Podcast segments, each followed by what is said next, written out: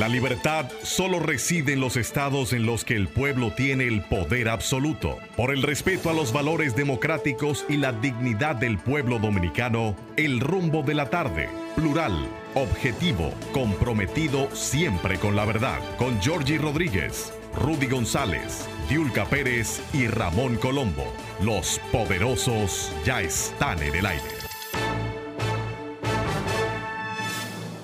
Buenas tardes, República Dominicana. Iniciamos aquí el rumbo de la tarde con los poderosos.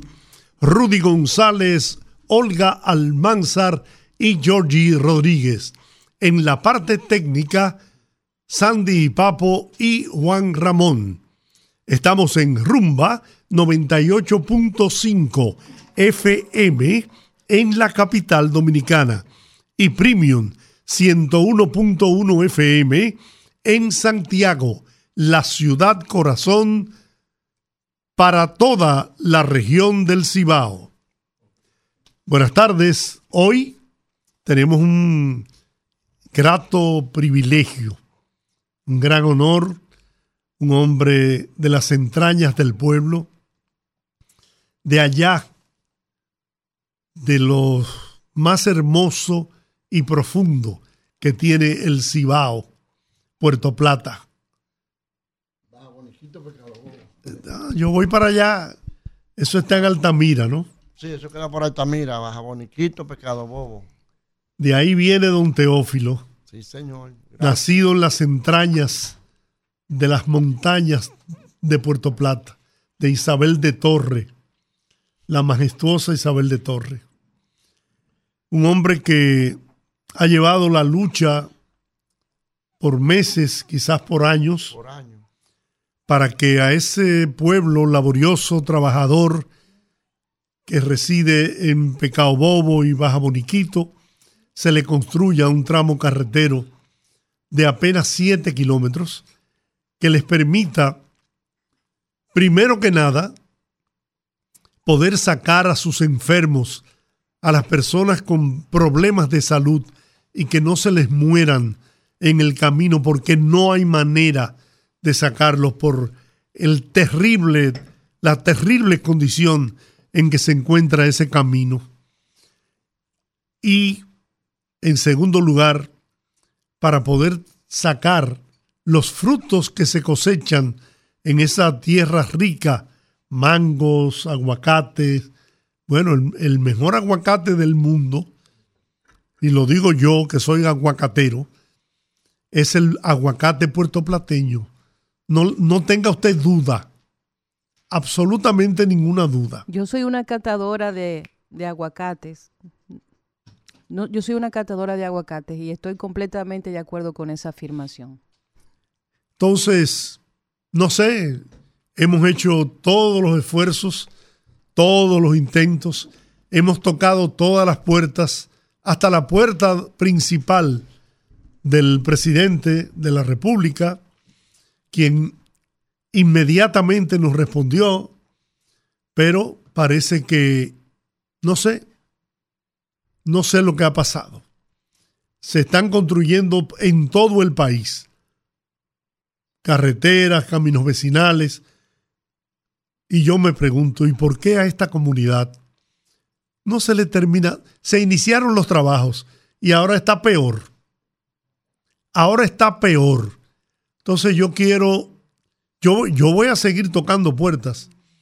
Yo no quiero tener que, que molestar al presidente Luis Abinader una vez más para esto, porque él dio instrucciones. Entonces, yo voy a seguir tocando puertas. Y vamos a seguir por aquí siendo la puerta o la ventana por la cual seguiremos vociferando el derecho que tiene esa gente a tener un camino digno para poder, tras, como dije, trasladar a sus enfermos a los centros hospitalarios y también para poder, para que no se pierdan las cosechas en esa tierra productiva. Así que cansaremos a la gente, quizás, pero algún día lograremos el objetivo de que se construya ese tramo carretero.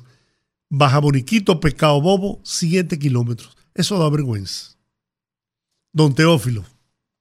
Buenas tardes ante todo a ustedes, al equipo y a todos los televidentes y oyentes, a todos los interactivos de este programa. Y primero quiero mandarle un saludo a Jacqueline y Aníbal en Puerto Rico, que ya se han declarado muy amigos míos. Y darle gracias a Dios y a ustedes por la oportunidad que me brindan. Me siento muy complacido. Sí, en pecado voy baja boniquito. Eso es rico, pero no nunca hemos tenido una ayuda de un presidente. Nos cansamos con Leonel Fernández Reina y con Danilo Medina. Ningún, ningún gente de esos que trabajan en, en obra pública, de ninguno de los equipos, de ningún presidente no han hecho caso. Vamos a ver si Adelina Ascensión cumple con su promesa que no hizo, que él iba a cumplir con nosotros porque es una comunidad que necesita ese camino. Y nosotros no queremos que nos sigan muriendo más personas en el camino y no se pierdan todo lo que tenemos sembrado por ahí. Usted me dice ahora que hay una... Una tremenda cosecha de mango se va a pedir por ahí, pero no chin de mango. Los, hermanos míos me mandaron para que yo vea cómo están los mangos. Rodando van a estar los mangos por el suelo. Qué barbaridad. Pero cuénteme algo, porque a raíz de, de las gestiones que se hicieron, hubo una orden del ministro de Obras Públicas y trasladaron, eh, designaron un ingeniero para la construcción e incluso trasladaron maquinarias y, e iniciaron el proceso. ¿Qué fue lo que pasó? Bueno, primero fue una ingeniera y sacaron la ingeniera, fue un, señor llamado Gilberto Peña, que se comprometió a que iba a hacer el camino. Y ese señor hizo un contrato de unos una, de unos materiales de, un señor llamado Lindo Almonte y no le, no le pagó los materiales. Y no fue que tanto que no le pagara los materiales, sino que le dejó su propiedad destechada, que eso da vergüenza y pena. Y el síndico de Río Grande, Cito Siberio, usted sabe que ninguna llamada a usted le recibió. No ha hecho nada por esa comunidad de nosotros. Yo no sé con qué cara un partido político va a ir de nosotros a que votemos por ellos, sabiendo que nosotros, ellos fueron a buscar los votos en un helicóptero porque las condiciones de camino no, no daban paso a los caminos para las elecciones. Pero ¿qué pasó? Porque yo tengo entendido que ah, iniciaron los trabajos, ¿no? Sí, lo iniciaron, el camino está abierto. Lo único que falta es que lo entablen y lo hagan un, un encantarillado bien hecho, una canaleta bien hecha. Yo recuerdo que eh, hemos hablado con mucha gente del, Ministerio de Obras Públicas. Hablamos con la ingeniera Yadira Adames, que fue la primera ingeniera con la que tuvimos contacto, Yadira Adames, cuando comenzamos con las diligencias de parte del programa. También hablamos con otro ingeniero, incluso conseguimos eh, el contacto directo de este ingeniero, que era el que tenía a su em, responsabilidad la obra. Eh, se cambió la ingeniera y luego hablamos con el ingeniero Basilio González. Basilio González, exactamente. Hablamos con Basilio González, este ingeniero también quedó de darnos cuentas en relación a cómo iba la obra, cuál era el siguiente paso y nunca se concretó eso. También hablamos con, eh, en un momento, eh, comprometimos al aire al ministro de Obras Públicas a venir aquí y la idea era precisamente pues tener un espacio donde la gente que está haciendo activismo por esta obra pudiera comunicarse directamente con el ministro y hemos hecho insistentes esfuerzos con el director de comunicaciones, Licho Matos, para que ese momento se dé y no ha sido posible. La verdad es que aún uno tenga la vocación y la intención de, de, involucrarse en estos procesos para conseguir alcanzar la meta, de algo que yo creo que ya está por dignidad debería hacérsele caso porque es mucho tiempo. Si, como yo digo, para que a uno le dé vergüenza, uno debe tenerla. Eso decía mi papá. Y yo pienso que tanto tiempo, gente eh, que no está pidiendo una obra de gran, gran inversión, una obra que para ellos quizás es pequeña para las autoridades, pero para ellos implica un cambio abismal. Radical en su vida. El, hay que ver, por ejemplo, el material que nosotros hemos tenido eh, eh, a lo largo del proceso, el material que llega de allá de Baja Boniquito y de Pecado Bobo, en relación a la forma en cuando un enfermo hay que sacarlo del, del, del, pueblo para llevarlo a donde le puedan dar servicios médicos. Señores, es dramático. Es como de esas películas de, de la selva en donde tienen que hacer una, una, camilla de madera, de palos, para poder trasladar al enfermo. La cantidad de lodo que hay en ese camino, la cantidad de, de la pendiente de imagínate, ese camino. Imagínate, Olga, durante estas lluvias sí. que se han producido en esa zona cómo debe estar ese camino. Nosotros, una comisión vino de Baja Boniquito el año pasado donde el Licho Mato y no nos recibieron a nosotros. Vino el pastor de allá, vino el, el, el, de la Junta de Vecinos y no hicieron, no, no, no, no, hicieron, no nos atendieron. Bueno. Pero, Mi querido amigo y hermano Licho, usted tiene un compromiso de, gestionar que esa obra llegue a, a feliz término. Y, y, y, le digo algo, me extraña porque Licho es un hombre eh, afable, un hombre cercano, un hombre que colaborador siempre, pero hay veces que una gente se, no sé. Es así. Yo le voy a decir una cosa, a mí lo que me da vergüenza de toda esta situación es lo que acabo de decir. Yo creo que es una obra sumamente pequeña, no creo que implique un gran esfuerzo. Recuerdo en ese momento cuando hablábamos con los ingenieros que decían que los equipos eran del Ministerio de Agricultura y que ellos eran los que tomaban la decisión en relación a abrir el camino y acondicionarlo para darle lo que es ya la parte de del asfalto. Pero es igual, yo creo que tanto tiempo, para mí no hay una, una... Alguien en el Ministerio de Agricultura también nos, nos, prometió. Así es, estuvimos hablando también creo que con, con Eulalio Ramírez, que fue eh, es el viceministro de producción del Ministerio de, de Agricultura y la verdad es que como medio de comunicación hemos trascendido el compromiso que nos corresponde para tratar de conseguir que finalmente se haga el trabajo en Baja Boniquito. Yo hablamos con Ginette Burnigal también sobre el tema, que iba a hablar sobre, o sea, yo, yo, no creo, tengo el mismo caso con la, el caso de Cotuí, de la señora con los dos niños con, con parálisis cerebral. Yo he hecho, eh, eh, más, me he vuelto una persona incómoda hasta para tratar sobre ese tema porque estoy insistiendo constantemente a la gente del Ministerio de la Mujer que se comprometió, que ya sabía que esta persona la están sacando de su casa, que tiene dos niños en condiciones similares con parálisis cerebral, se comprometió la ministra aquí al aire, he hablado con su equipo y esta persona está a punto de que las tiren a la calle simplemente por burocracia. Entonces, a mí me molesta por eso, porque son burócratas, son funcionarios que pueden hacer una diferencia, que para ellos es algo pequeño y que para la otra persona probablemente es la diferencia entre la vida y la muerte.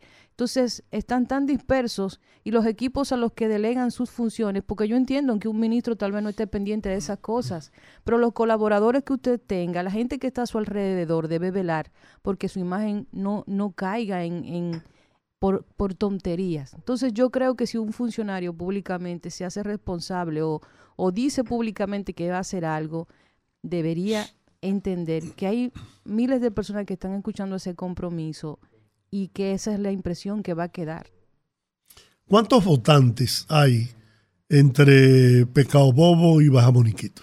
Yo no les sé decir cuántos efectivamente, pero son mucha gente que quedan allá en el campo y todo lo que andamos en la capital, Santiago, Puerto Plata, Inbey, Altamira, toda esa gente que votamos, hasta gente de fuera votamos y, y vamos siempre por una misma dirección. Como nos pero, fuimos ahora, que nos fuimos con el cambio, porque ya estábamos, ya te sabes, del otro gobierno que no nos hizo caso. Bueno. Mire, Clarisa, la gobernadora de Puerto Plata, me dijo a mí mismo, me escribió, dice, en febrero vamos a continuar con la obra. Y miren, va febrero ya. Bueno, lo que pasa es que ella no dijo de qué año. Y Ginés Bonigal también me, me, dijo, vamos, vamos, vamos, a, vamos a ver si localizamos a la, a la senadora, que esa no baraja pleito. ¿eh? Ginés Bonigal, ella sabe, cuando yo le mandé video de, de Alexis Payán, que fue el último, la última persona que se murió en el camino hace como dos meses que fue a visitar a su mamá y su papá a, a, a, la gotera, a un campito de nosotros ahí. Y se murió en el camino porque se sintió mal, lo sacaron el litero y se murió en el camino. Sí. Bueno, Don Teófilo, gracias. Gracias por este obsequio. Para mí, es uno de los mejores obsequios que yo puedo recibir en mi vida. Dos aguacates de verdad, puertoplateños. Gracias a ustedes por la oportunidad que se me brinda. Y yo le doy la gracia a Dios que me lo mantenga a ustedes por mucho tiempo para que sigan sirviéndole al, pueblo y al país y a todo el que necesita. Gracias, me siento complacido muy bien. Qué bueno. Bueno, señores, ustedes tienen la palabra en el Ministerio de Obras Públicas y Comunicaciones. Tienen la palabra y tienen en sus manos llevarle tranquilidad, sosiego, paz y garantías de una vida digna a, a esa población laboriosa por demás. Así que vamos a confiar, vamos a seguir confiando. Yo sé que el presidente, si se entera de esto que hemos dicho hoy aquí, va a ordenar inmediatamente el inicio de los trabajos. Baja boniquito y pescado. Gracias por venir hasta aquí, don Teófilo. Gracias a ustedes por recibirme. Gracias a Dios primero y después a ustedes. Que el Señor me lo Amén. por mucho tiempo, con mucha salud. A Rudy, a Colombia, a todos los que me han servido aquí a mí. Amén. Gracias. La Junta Central Electoral acogió los recursos de reconsideración que depositaron los distintos partidos políticos en contra de la resolución 13-2023 sobre la aplicación de porcentaje de las reservas de las candidaturas que establece la ley de partidos. Indicó la Junta que acoge parcialmente los recursos de reconsideración y modificó el original segundo y cuarto de la resolución emitida. En el nominal segundo indicó que mantiene que el porcentaje de reserva de candidaturas del 20% seguirá siendo para cada nivel de elección con la particularidad de que se le agregó la palabra máximo a cada nivel para especificar la cantidad. De igual manera, agregaron unos cinco párrafos donde aclaran detalles sobre las alianzas y coaliciones electorales, donde los partidos podrán pactar en varios niveles de elección de todas las demarcaciones, así como ceder las reservas de candidaturas sin perjuicio de poder pactar con otras organizaciones políticas. También reitera en este ordinal que se deberá cumplir con la proporción de género de no menos del 40% ni más del 60% de hombres o mujeres por demarcación territorial en cada nivel. Yo eso lo interpreto en que no es que el 40% sea el de las mujeres, la cuota de la mujer. No. Es que puede ser el 60 también la cuota para la mujer. Es lo que yo leo aquí. Por otro lado, en el ordinal cuarto, relativo al plazo para los depósitos de las reservas, el cual estaba previsto inicialmente para 15 días antes del inicio de la pre-campaña, dispusieron de un plazo adicional que vence cinco días antes, es decir, el martes 27 de junio. Acápites de la resolución, párrafo 1. Las alianzas y coaliciones electorales podrán pactarse para las candidaturas en uno, varios o todos los niveles de elección, en una, varia o todas las demarcaciones electorales, de conformidad con el artículo 136 de la Ley 2023 orgánica del régimen electoral. Para las candidaturas de nivel presidencial, para las candidaturas en el nivel senatorial, para una, varias o todas las provincias y el Distrito Nacional. 3. Para las candidaturas del país en el nivel de diputados, para una, varias o todas las circunscripciones o provincias y el Distrito Nacional. Cuarto, para las candidaturas en el nivel de alcaldías, para uno, varios o todos los municipios. Quinto, para las candidaturas en el nivel de regidurías, uno, varios o todos los municipios y el Distrito Nacional. Sexto, para las candidaturas en el nivel de directores distritales, para uno, varios o todos los distritos municipales. Y séptimo, para las candidaturas en el nivel de vocalías, para uno, varios o todos los distritos municipales. Ahora resta ver cuál va a ser la reacción de los partidos políticos, si se van a sentir eh, conformes con este con esta resolución. Bueno, el, tema por el que ellos eh, objetaban era el tema del 20% por cada nivel de elección. Así es. Eso se queda intacto. Habría que ver si con las otras concesiones que le hicieron a los partidos políticos, pues ellos se tranquilizan. O si por el contrario tomarán el camino hacia el Tribunal Superior Electoral y en caso de fracasar ahí, seguir al constitucional. Así es. Vamos a ver qué pasa con este tema que generó mucha, mucha opinión pública la semana pasada y la anterior a esa, y que eh, realmente atentaba en ese mismo, en ese mismo debate público que se hacía, atentaba sin dudas para mí con la credibilidad de la Junta Central Electoral por parte de los propios partidos, pero además de eso con la posibilidad de un escenario neutral para las próximas elecciones. Así que vamos a ver cómo reaccionan los partidos. Imagino por, por unas cuantas llamadas que hice temprano cuando salió esta información, que están en ese proceso de análisis, de ver eh, el contenido de esta resolución que ha emitido la Junta para luego pues emitir opiniones públicas al respecto. Así también varios abogados constitucionalistas que están estudiando esta, esta resolución para ver también cuál es modificada ahora. Modificada. Don Giorgi, mire, yo quiero referirme brevemente a, una nota que me llamó mucho la atención. La nota eh, de ayer es sobre un acuerdo que firmaran eh, pues el Ministerio Público y la Junta Central Electoral. este acuerdo que se firmó es un acuerdo de cooperación en el cual se contempla la adopción de medidas encaminadas a asegurar el derecho a voto a los privados de libertad que no estén condenados eh, irrevocablemente a pena criminal. Y yo creo que este acuerdo, mediante este convenio, el Ministerio Público que dirige la Procuraduría y la Junta Central Electoral, se comprometen mutuamente a aportar sus mejores esfuerzos con el propósito de garantizar el voto interno, perdón, a los internos en, en centros penitenciarios en condición preventiva.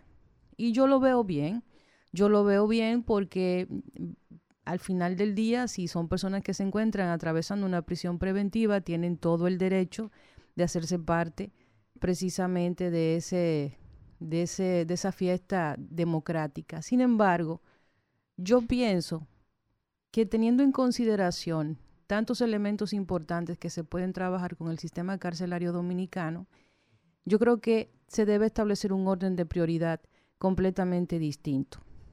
Yo creo que más allá del tema de la votación, tenemos el tema aquí de lo que se, de lo que se dio a conocer a través del informe de situación eh, carcelaria en República Dominicana de apenas hace un mes que hablaba del tema del hacinamiento, de las condiciones de salud, de que el 60, casi el 60% de las personas que se encuentran en las cárceles se encuentran en situación de prisión preventiva. Entonces yo creo que tenemos estos temas pendientes muy importantes y que no, no critico el acuerdo, pero yo entiendo que cuando dos instituciones como estas se unen, cuando tenemos situaciones tan difíciles con el tema de la situación carcelaria en República Dominicana, que recordemos, eh, en ese momento, hace como un mes, tuvimos a, a Servio Tulio Castaños hablándonos acerca de las condiciones en las principales cárceles, tanto del viejo modelo como del nuevo modelo, y que se hacía urgente el tema de la elección de la prisión preventiva como, como la única eh, elección dentro de lo que eran las medidas de coerción y que eso también influía y tenía un alto impacto sobre la cantidad de personas que se encuentran en cárceles sin que se le brinde el derecho al debido proceso. Yo creo que la discusión debe ser otra. Yo creo que debe encaminarse a ese tema primero que cualquier otro, porque yo creo que también es un tema que impacta a nivel internacional la imagen de cómo se imparte justicia en República Dominicana. E insisto, creo que el orden de prioridad debe ser revisado porque tuvimos este gran documento, este esfuerzo, este gran trabajo que se hizo para establecer una situación, para establecer un diagnóstico general acerca de las cárceles en República Dominicana y de los privados de libertad.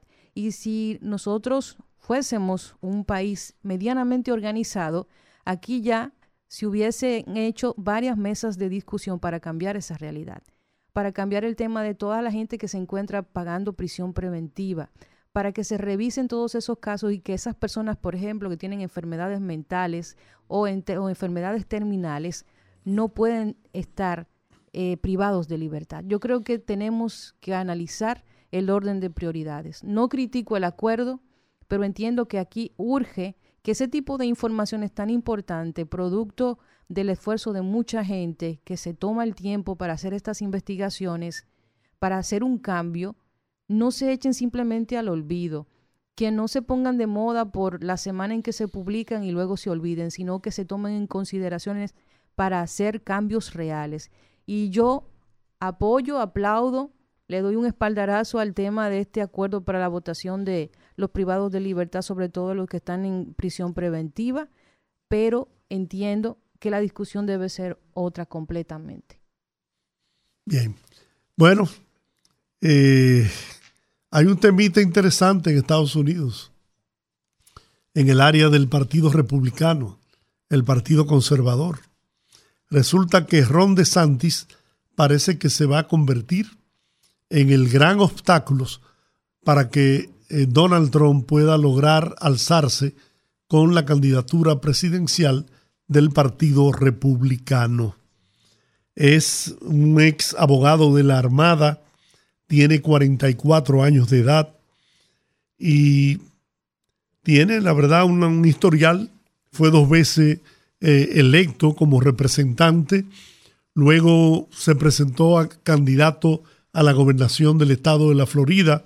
En esa primera ocasión la ganó precariamente, pero en estas últimas elecciones fue arrollador el triunfo de Ron DeSantis en en las elecciones para la gobernación del estado de la Florida. Estudió en Harvard, graduado en Derecho, participó en el equipo de béisbol de la universidad. O sea, es una, figura eh, ultra conservadora, sin dudas, pero tiene un gran atractivo en un gran segmento del pueblo norteamericano.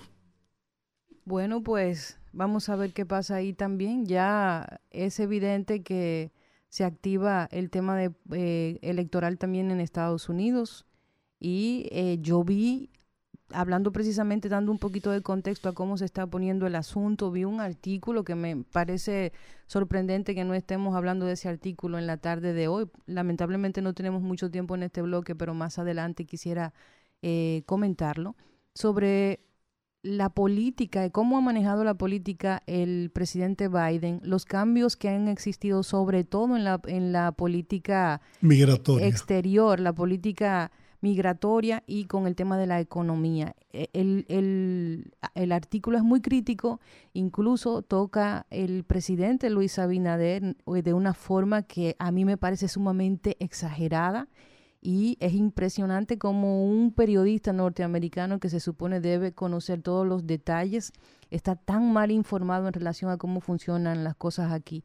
Pero el, el análisis que hace es bastante interesante desde el punto de vista de cómo ve este medio de comunicación a través de este trabajo de, su periodista, el Washington Post, de la figura de Biden, de cómo se, ha cambiado, de cómo el peso del poder norteamericano ha decaído en los últimos años, entiende este, este escritor, debido precisamente a la flaqueza con que el presidente Biden ha ejercido en estos años. Así que es interesante conversarlo más adelante porque sin dudas que el debate a nivel de, de este año en, en Estados Unidos de cara a elecciones va a estar bastante intenso. Bueno, vamos a la pausa. Rezamos en breve en el rumbo de la tarde. Fogarate en la radio con Ramón Colombo. Se titula Risible Ignorancia Pública. Un sujeto llamado Peter Ruff, panfletista de The Washington Times, ha escrito que en las medidas de coerción contra dirigentes del PLD se esconde la reelección del jefe del Estado como expresión de la incursión china permitida por fallos de políticas de Washington. Mm. Y agrega una franca mentira. Fue bajo los gobiernos de Joe Biden y de Abinader que República Dominicana rompió con Taiwán a favor de China y no conforme añade. China ha persuadido a la República Dominicana para que rompa relaciones con Taiwán a favor de un abrazo y asistencia financiera de Pekín. Hacía mucho que no me reía tanto. Fogarate en la radio con Ramón Colombo.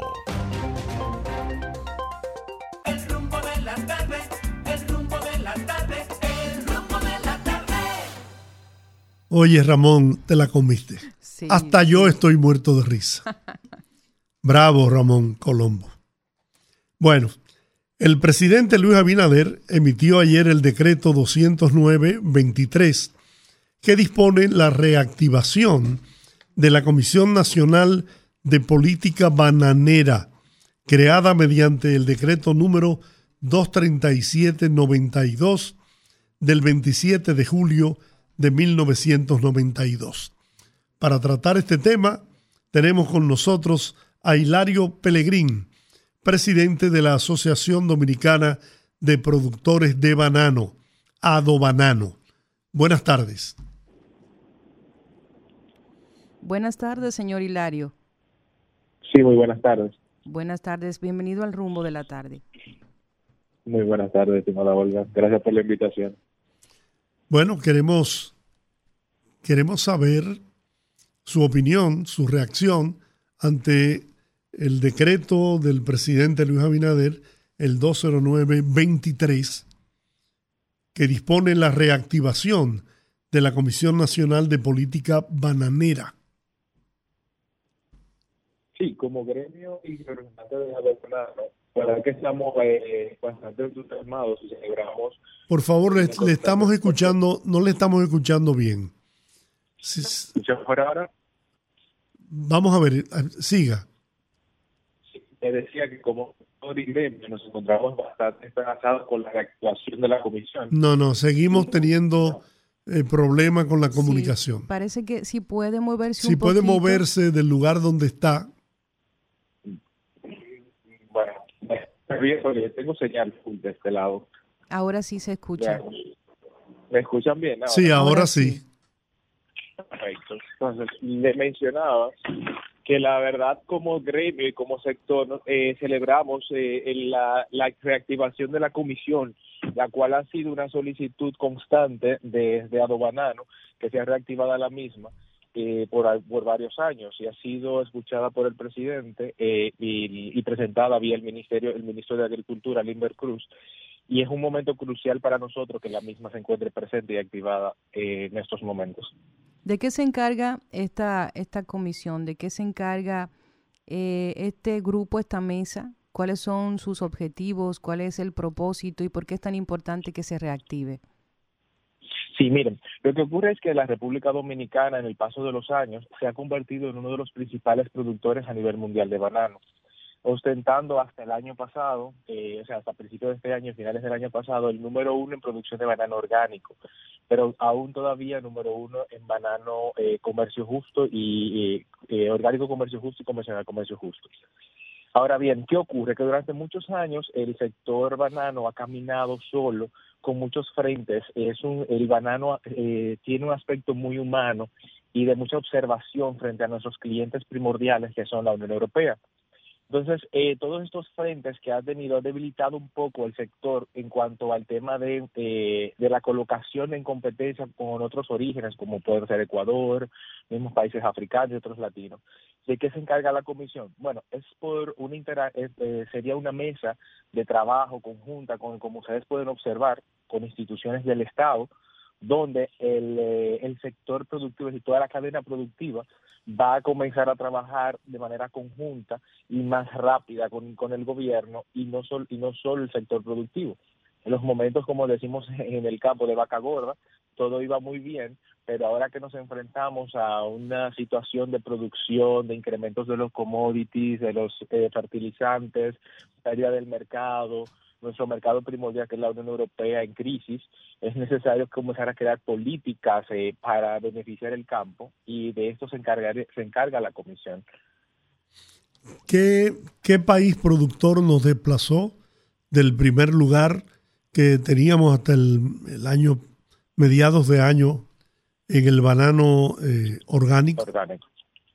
Ecuador. Ecuador es el principal productor de banano del mundo y desde el 2020 el gobierno de Ecuador con una comisión que sí tiene una organización muy parecida a la comisión que estamos que hemos eh, reactivado han creado una política de desarrollo en el orgánico. Es decir, ellos sí autorizaron licencias de siembra por más de dos años para orgánico y no para convencional, colocando eh, eh, a Ecuador hoy en una producción por encima de la dominicana. Cuando nosotros, cuando nosotros revisamos las estadísticas en relación a 2022, aquí se exportó 18,1 millón de dólares de diferentes variedades del fruto. Em, hemos mantenido ese mismo ritmo en las exportaciones de banano. Si no es así, ¿qué ha sucedido? ¿Cuáles han, ¿Cuáles han sido esos puntos? Porque, por ejemplo, en el caso de la Unión Europea, con frecuencia tiene mucho que ver con todas las reglas para poder colocar el banano en, en ese mercado. Han subido un poquito la vara en relación a, a las exigencias para poder llevar el producto o ha sido por un tema de volumen en República Dominicana de producción? No, la verdad es que este número hay que corregirlo. Ese ha sido eh, salido de Pro Dominicana con un análisis con aduana. Sí. El número a tomar en cuenta es el de el Banco Central, que todavía no emite, pero hasta el tercer trimestre del año pasado estábamos en unos 240 millones de dólares. Para el 2021 las exportaciones de banano de nuestra de, que de, de, todo el colectivo que representa mi institución que es Ado Banano representó una facturación en el 21 de cierre para el Banco Central de 380 millones. Si vamos en caída, como puede observar, situaciones, varios factores. Eh, sí, ciertamente Europa ha incrementado las exigencias, pero mm, República Dominicana siempre ha sido pionera en adecuarse al, a los mercados, a estos nichos de mercado. La situación más bien se encuentra en dos factores primordiales. Primero, eh, como le decía, un incremento de todos los insumos a nivel internacional a consecuencia de la inflación global que vimos, eh, los abonos eh, cuando entró en guerra Ucrania con, con Rusia y los fletes marítimos, colocaron a la República Dominicana el año pasado en una situación de difícil para poder cumplir, para poder enviar todos los números y del precio del banano no subió. Entonces, esta subida de todos los costos y el no incremento del precio en el mercado de destino nos mantuvo débiles en la producción del año pasado.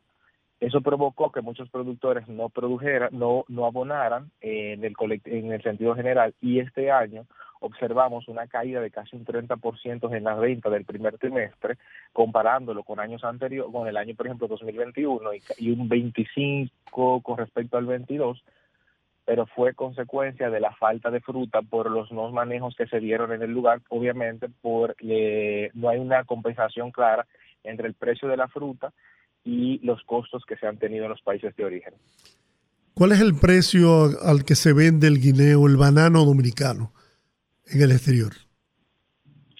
Eso es muy relativo, o sea, varía mucho eh, dependiendo del mercado y las negociaciones que hacen las comercializadoras pero le voy a hablar de los números eh, de los números fair trade, o sea, de comercio justo, que son públicos y son oficiales. Una caja FOB en República Dominicana está oscilando más o menos los 15 dólares con 10 centavos. Eso es colocado en el puerto dominicano, una caja de unas 42 libras más o menos. Y una esas 42 libras, que ¿cuántos eh, bananos representan? Unidades. En la caja oscila entre 110 y, 100 y 120 de bananos. Va a depender del tamaño de requerido por el cliente. ¿Cuántos eh, unidades. Eh, sí, unidades? ¿Cuántos mm, empleos ah. eh, mantiene el sector bananero? ¿Cuál es el impacto en la economía? ¿Cuánto mueve en la economía? Y una de las cosas que a mí me, me, preocupa, me llama mucho la atención es que precisamente uno de los sectores, como muchos sectores agrícolas que sufrieron el impacto de la pandemia precisamente por este tema del aumento de las materias primas y de los fertilizantes. En el caso del banano es todavía más delicado porque los fertilizantes para banano orgánico deben ser eh, todos eh, eh, naturales. No puede existir la presencia de, de, de fertilizantes que puedan alterar el, el contenido orgánico de la fruta. Correcto, correcto. Miren, eh, la industria bananera es muy compleja. Nosotros movemos a la semana unos 450 contenedores aproximadamente de fruta. De manera directa, la empleomanía en el sector, de manera directa hablamos de casi unos 80 mil empleados. Ahora bien, de manera indirecta, el impacto, como les decía, la incorporación, nosotros tenemos una economía en la industria muy horizontal, es decir, muchas empresas intervienen, muchos empleados. En toda la línea noroeste eh, se mantiene con el movimiento de capital de banano. Se estima que el movimiento semanal eh, de, dinero, de pagos que hace la industria bananera supera los 55 millones de pesos a la semana. Es decir, que de manera directa tenemos unos 80 mil empleos, pero de manera indirecta, solamente en la, para elaborar una caja de exportación vienen más de 11, más de 11 empresas, desde Santo Domingo, Santiago y la, la línea noroeste. Entonces, el impacto se estima en más de 300 mil personas que viven de la cadena política. Dígame una cosa. No, no, te, sí, concluya. No, no, y le decía del tema de los abonos, ciertamente eh, ha sido muy complejo porque, el, eh, como usted bien establece, todo lo que utilizamos bajo certificación orgánica tiene que ser bajo esos mismos estándares, los abonos tienen que ser bajo certificación orgánica, pero más allá que eso, hay otro factor que muchas veces olvidamos, y es que la agricultura orgánica es menos productiva por el tema de que no tiene ese esa esa, esa, esa, esa, esa intensiva de los agroquímicos. Entonces es más lenta, pero nosotros como industria eh, trabajamos de manera semanal, es decir, cosechamos todas las semanas del año. Una pregunta, esa disminución en la exportación de un 25% con con relación al, al pasado año, no pudiera ser compensada con el incremento del turismo en las zonas hoteleras y turísticas del país?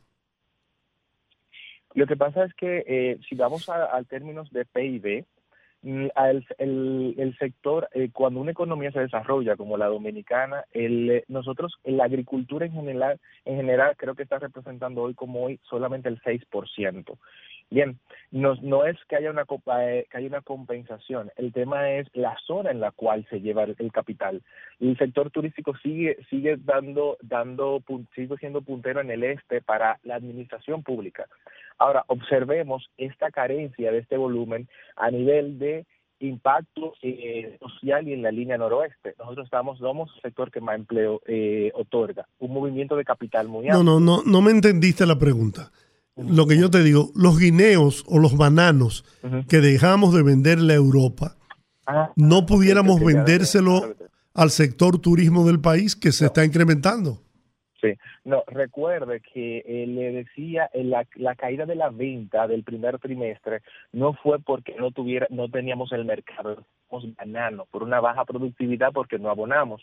Por eso ustedes observaron el incremento en el precio tanto del plátano como del banano en los supermercados con respecto al año pasado. No es que tenía, hoy en día, en verano, eh, hoy, ahora si hablamos de hoy, eh, en esta semana particular, sí tenemos un exceso de fruta porque tradicionalmente en verano nuestras fincas incrementan productividad y en Europa el banano orgánico es más consumido en las escuelas, entran las frutas locales y baja el consumo. Entonces ahí lo que se está haciendo desde el año pasado, tenemos una alianza con Inespre y nos ha funcionado bastante bien como Banano, más que destinarla a los sectores hoteleros, lo que hemos trabajado es que el Inespre está absorbiendo parte del exceso de la fruta eh, y le está destinando a los mercados de Inespre a un precio mucho más económico y se está ya eh, acabamos de cerrar negociaciones el lunes donde se destinarán unos 50 millones de pesos a esto eh, de parte del Estado para que el guineo sea colocado a peso la unidad en, eh, en los mercados de Inespre. Cuando, por ejemplo, el supermercado que están oscilando casi, eh, rondando casi los 16 o 18 pesos al litro, banano. Hay un, hay un proyecto muy, muy chévere que me parece interesante que fue desarrollado por Intec y eh, creo que también participó Vanelino y la FAO, que fue precisamente desarrollar un abono orgánico completamente natural eh, a base de sargazo. Eh, precisamente como una respuesta de estas necesidades que surgieron por el tema de la pandemia y, de, y del conflicto de Rusia y Ucrania que afectó las cadenas de suministros, pues ellos han desarrollado este, este mm, eh, abono orgánico a base precisamente de sargazo y han tenido unas conclusiones muy positivas en relación a esta investigación. Ya que tenemos un problema con el sargazo y en un sector tan sensible como es el sector de producción orgánica que tiene unas necesidades bastante particulares y que debe cuidarse mucho ese, ese tema porque son testeados constantemente constantemente. ¿Han pensado ustedes en desarrollar algún tipo de proyecto para suministrar abonos orgánicos que puedan reducirle los costos en ese sentido y facilitarles el problema que, estamos enfrentando actualmente? Sí, claro. Abanelino es miembro de Adobanano, es un miembro bastante activo de la, de la institución. Este testeo, esta, esta prueba que se está realizando con el sargazo, sigue todavía, se están analizando eh, los resultados y la composición, eh, porque como le decía, no solamente es que sea orgánico, que sea natural, también tiene que una certificación que utilizamos internacional avalar el producto. Pero sí, eh, se están haciendo varias, varias implementaciones, por ejemplo, se está tratando de que la mayoría de fincas eh, tengan producción en los varios insumos que se hacen, por ejemplo, bocachi, eh, para, para que es una especie de, o sea, eh, el productor tendría la capacidad de producir ciertos tipos de abonos dentro de la propia finca.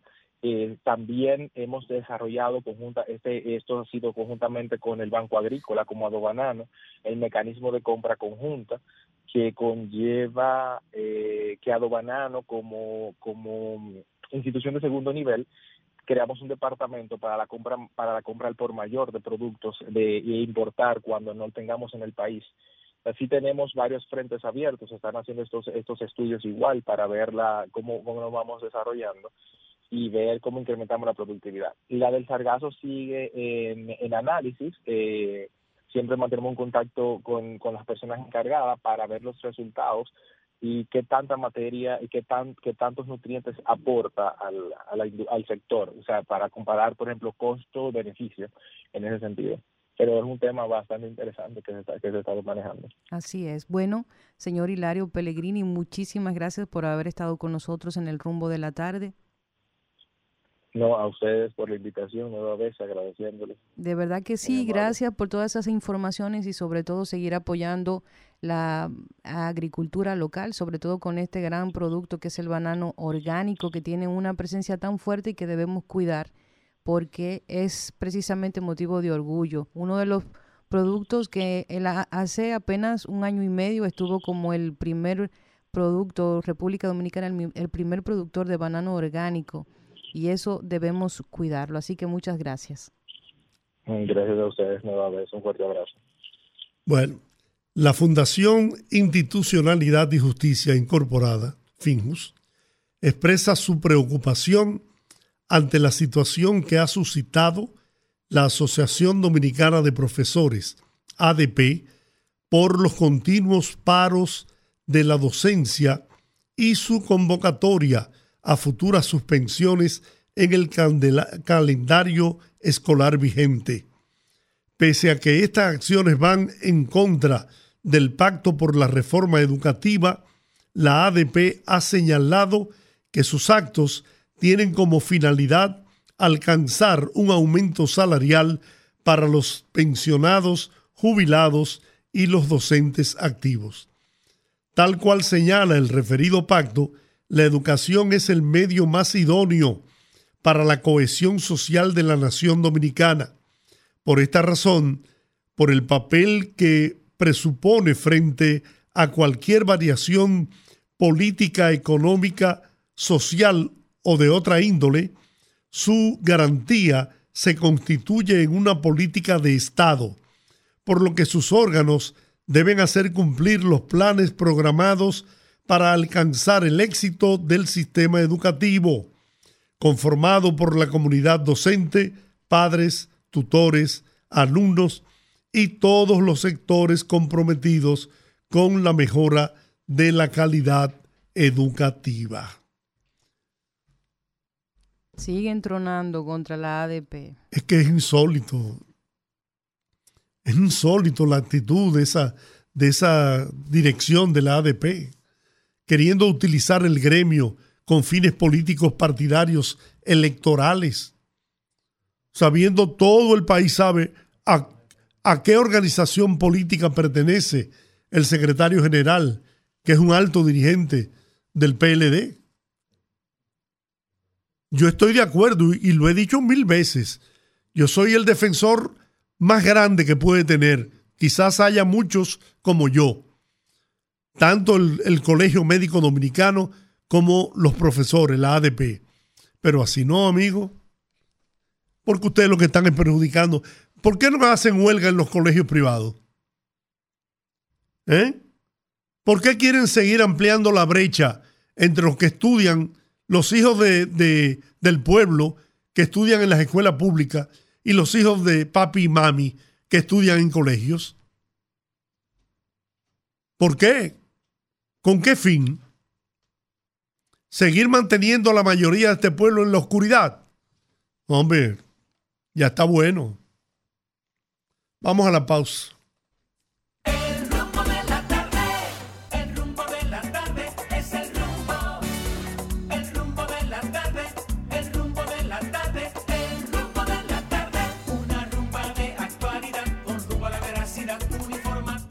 Bueno, hoy estamos más que privilegiados, ¿no? A nuestros estudios se han acercado personas muy queridas, valoradas por nosotros, oyentes muy fieles de este programa. Estuvo primero don Teófilo al inicio de este programa y ahora está con nosotros Ramón Fonder. Él es abogado y tiene un caso que quiere explicar a la opinión pública sobre un tema de desacato por una demanda laboral, ¿no? Vamos a escuchar primero la bienvenida, Ramón. Gracias por venir hasta nuestros estudios. Gracias, Georgie, a Olga y a los demás, a todos los oyentes y la cantidad de inmensa que hay en este, en este espacio de gente que lo escucha. Yo soy un realmente un fiero oyente del programa. Cuando tengo alguna dificultad que no lo oigo, estoy impaciente. Entonces, le agradezco a ustedes la oportunidad que me den y voy a aprovecharla brevemente porque sé que el tiempo en radio y televisión es bastante... Adelante, adelante. Mire, Georgie, eh, yo vengo a hablar aquí de un desacato que hay por parte del Ministerio de Relaciones Exteriores a una sentencia que ha adquirido la cosa del irrevocablemente juzgada, como decimos los abogados. Mire, en el en el año 2008, el señor Bernardino Martínez Amaro fue designado vicecónsul en la República, de República Dominicana en Bogotá, Colombia. con un salario de 3.675 pesos. Dólares. Dólares, perdón, sí. El día primero de enero del 2018, el, el ex canciller de entonces, Miguel Vargas Maldonado, y acogiéndose a lo que establece la ley 247-12, 630-16 y 4108 sobre función pública, lo suspendió por tres meses, que la ley le establece, en su función de cónsul, de vicecónsul. Esa, esa suspensión culminaba el primero de abril del 2008 porque fue en esa fecha. Tres meses le da la ley. Bueno, pues resulta que el señor Bernardino Martínez Amaro, eh, una vez suspendido, se acercó, vencido el plazo de la suspensión, se acercó al Ministerio de Relaciones Exteriores para que lo repusieran y no recibió ninguna respuesta me buscó a mí. ¿Y, cuál fue la justificación de la suspensión? Eh, la, la, justificación, bueno, ellos, la ley le establece que los funcionarios públicos pueden ser suspendidos por tres meses por conveniencia en el servicio, por cosas que ellos establecen. Ellos alegan que el señor Bernardino Martínez Amaro no estaba rindiendo en la función, etcétera, etcétera, entre otras cosas. Pero fundamentalmente lo que le establece la ley a ellos. Entonces, el Bernardino me busca a mí y nosotros iniciamos un proceso judicial contra el Ministerio de Relaciones Exteriores. Primero nos acercamos en una actitud de conciliación y no obtuvimos ningún tipo de respuesta. Ahí vino entonces, vinieron los cambios de gobierno y nos fuimos al Tribunal Superior eh, Administrativo, la tercera sala específicamente, dio la sentencia número 0030-2018 de fecha 18 eh, del mes de julio del año 2019, donde conminaba al Ministerio de Relaciones Exteriores a pagarle los salarios dejados de percibir. Primero declaraba ilegal la suspensión, porque tenían que reponerlo inmediatamente, eh, cumplido los tres meses el de la suspensión, el plazo que establece la ley. Y esa sentencia, entonces, ellos la, la recurrieron en casación ante la Suprema Corte de Justicia. La Suprema Corte de Justicia, entonces, dictó la sentencia número SCJ-TS 220088, en la que rechazaba el recurso de, casación. Ya estamos hablando de que... ¿En qué fecha fue esto de la Suprema? La Suprema fue el 25 de septiembre del año 2022, la, ya donde ah, da como irrevocablemente juzgada la sentencia. Sucede que la sentencia que dio la tercera sala no establecía en el salario el monto específico. Entonces ellos se agarraban de eso en el Ministerio de Relaciones Exteriores, que no había un monto específico. Inclusive ellos querían pagar un salario muy por debajo de lo que establecía, de lo que él ganaba, porque ellos mismos dieron una comunicación en la que reconocían que el señor ganaba 3.675 dólares. Entonces ellos querían pagarle en base a 975. Nosotros decíamos que no.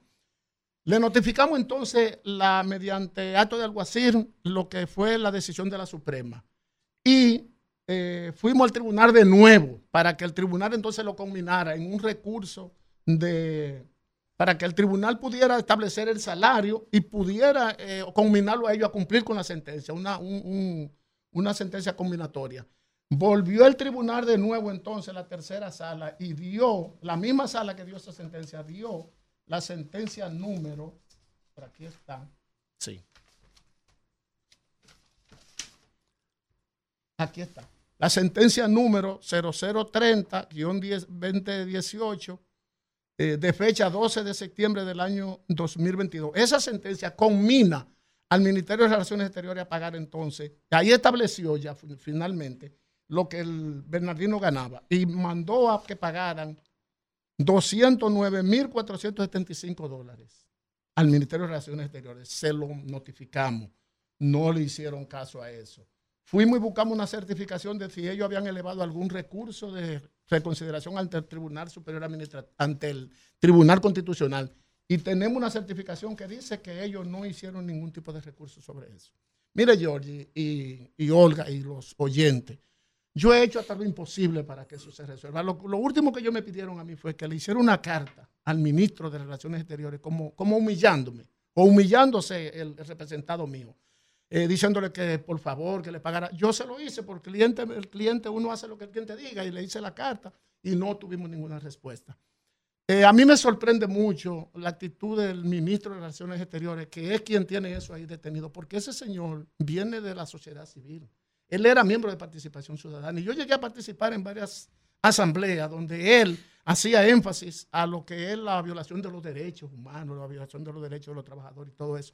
Y él ha sido un tipo siempre que se ha identificado con la, democracia y con el respeto a las leyes.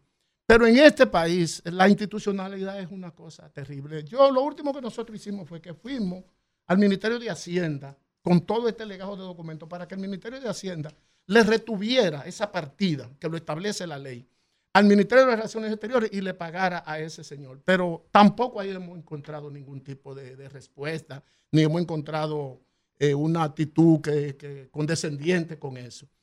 Realmente, yo no voy a decir que esto es un problema de este gobierno, porque no puedo ser injusto. Yo creo no, eso viene del 2008. Es un problema de falta de institucionalidad de este país. El mismo Tribunal Constitucional, Milton Ray Guevara, en su alocución de despedida hace unos cuantos meses, dijo que el Estado Dominicano era el principal violador de la sentencia que daba el Tribunal Constitucional, que es el último estamento judicial que hay en el país. se supone que esa sentencia hay que acatarla. Pues el Estado no acata nada de eso. Y aquí luchar contra el Estado es que luchar como, el huevo entre la piedra. Ramón, ¿y por qué eso desde el 2008, en que se produce la violación por parte de Miguel Vargas Maldonado, eh, ahora es que viene a llegar ya al final de... Y eso se toma 18 años. Sí, es, es, la, es tan largo el proceso. Sí, lo que pasa es que los tribunales de este país son realmente muy, muy lentos y los procesos son muy lentos. Entonces aquí un proceso te puede llegar hasta 20 años. Aquí hay procesos que tienen 20 años en este país sin tener, sin tener solución. Y entonces las instituciones se agarran de eso y sobre todo cuando es el Estado, porque si tuviéramos un Estado de derecho, eso no pasara, porque el Estado puede ser demandado. Nosotros embargamos una vez la cuenta de Miguel Vargas Maldonado y la del Ministerio de Relaciones Exteriores. Pero esos son centavos, esos son cheles, eso no, ellos no le hacen caso a eso. Están embargadas esas cuentas desde ese entonces, pero tampoco no lo desembolsan. Porque lo que tiene que hacer el Ministerio de, Hacienda es desembolsar eso cuando hay una sentencia que tiene la cosa irrevocablemente juzgada. Ahí no hay nada que hacer. Real, no, realmente uno, yo vine aquí a este medio porque yo sé que este es un medio que se oye mucho y esta, esta cadena, esta cadena RCC Media, ha venido a este país a, jugar un rol importante, porque yo sé que muchas de las cosas que se denuncian aquí se pueden, se han resuelto, porque la gente le tiene miedo al poder de la comunicación y de la opinión pública. Entonces, nosotros hemos hecho, nos hemos reunido con el consultor jurídico, nos hemos reunido con funcionarios de allá buscándole la vuelta y qué va. Si este fuera un caso de, de, cientos de millones de pesos, como el caso en el que están involucrados Donald Guerrero, José Ramón Peralta, que yo dijera que le voy a dar 50 millones de pesos a uno para que eso se resolviera. Pero como son cheles, son centavos y no hay que ofrecer, y nadie va a hacer nada porque son centavos y no se van a meter en eso por centavos, entonces no lo resuelven. Entonces yo tengo prácticamente, nosotros tenemos las manos atadas para resolverlo, porque estamos frente a un Estado que no respeta las decisiones de sus propias instituciones. Porque aunque son poderes independientes, pero el Estado debe ser garante el Estado tiene que ser garante de los derechos de los ciudadanos y no puede convertirse el Estado en el principal violador de esos derechos.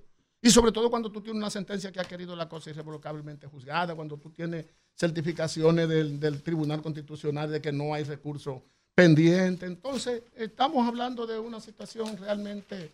Ese, ese señor está desesperado, ese cliente mío. Porque yo, yo, no, yo no soy abogado, pero la, el sentido común me dice que si Miguel Vargas no lo quería como empleado, funcionario, lo que debió fue darle sus prestaciones y liquidarlo. como han hecho con algunos. Mire, Georgie, lo que pasa Entonces, miren a dónde ha llegado esto por esa eh, actitud yo me atrevo a decir que es irresponsable. Muy irresponsable de las autoridades, muy irresponsable. Y sobre todo, yo acuso directamente al ministro de Relaciones Exteriores porque cuando yo voy allá a averiguar algo, lo que me dicen, eso lo tienen allá arriba, eso es de allá arriba, eso lo tienen parado allá arriba. Eso no se paga porque tiene que tener orden de allá arriba. Y cuando uno entiende de allá arriba, entiende que es el ministro. Entonces, es una situación realmente bien incómoda. Yo espero que a partir de hoy, ojalá ustedes se puedan comunicar con el ministerio a ver qué dice sobre eso qué dicen sobre ese caso. sí, vamos, vamos a tratar de...